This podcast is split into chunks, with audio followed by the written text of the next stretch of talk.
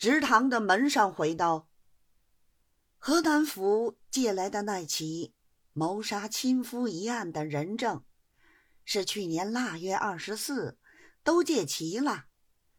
犯人记在监里，人证住在店里。老爷当初原说是就审的，如今一个年一过，又是多少天了？大家都望老爷。”早点把案断开，好等那些见证早点回去。乡下人是耽误不起的。贾聂抬刀，我一年到头只有封了印空两天，你们还不叫我闲？什么要紧事情就等不及？你们晓得我这几天里头，又要过年，又要拜客。哪里有一天空？我做官也算得做得勤的了。今天还是大年初五，不等开印，我就出来问案，还说我耽误百姓。你们这些人良心是什么做的？况且大年初五就要问案，也要取个吉利，怎么就叫我？问这奸情案呢？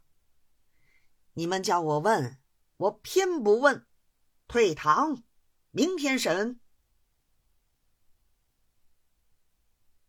到了明天，便是新年初六，他老人家饭后无事，吩咐把河南府借到的谋杀亲夫一案提司过堂。霎时，男女两犯。以及全案人证统统提到，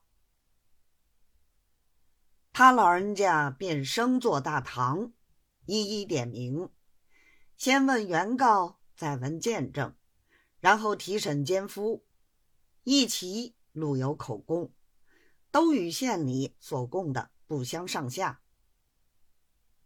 贾聂台审了半天，也审不出一毫道理。原来告状的就是本夫的亲侄儿，这奸夫就是本夫的姑表兄弟，算起来是表叔同表嫂通奸。后来斗起不良，将本夫用药毒死，被他亲侄儿看出，举发到官。县官亲临检验，填明失格。韦系服毒身亡，遂把林佑奸父提案审问。奸父熬刑不过，供出奸情，然后补提奸夫，一见人证俱齐，小的赖不到哪里，依旧招认不讳。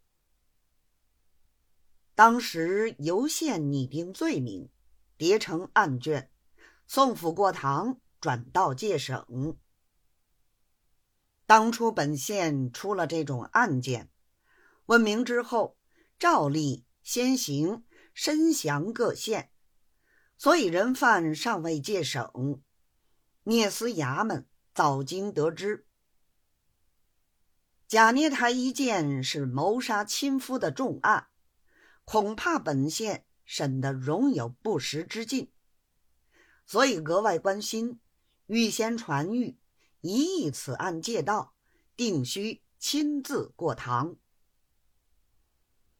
又因受了老太太的教训，说是聂死乃刑名总会，人命关天，非同儿戏，所以虽在封印期内，向立不理刑名，他已堂堂聂死，却依旧逐日升堂理事。也算是他的好处。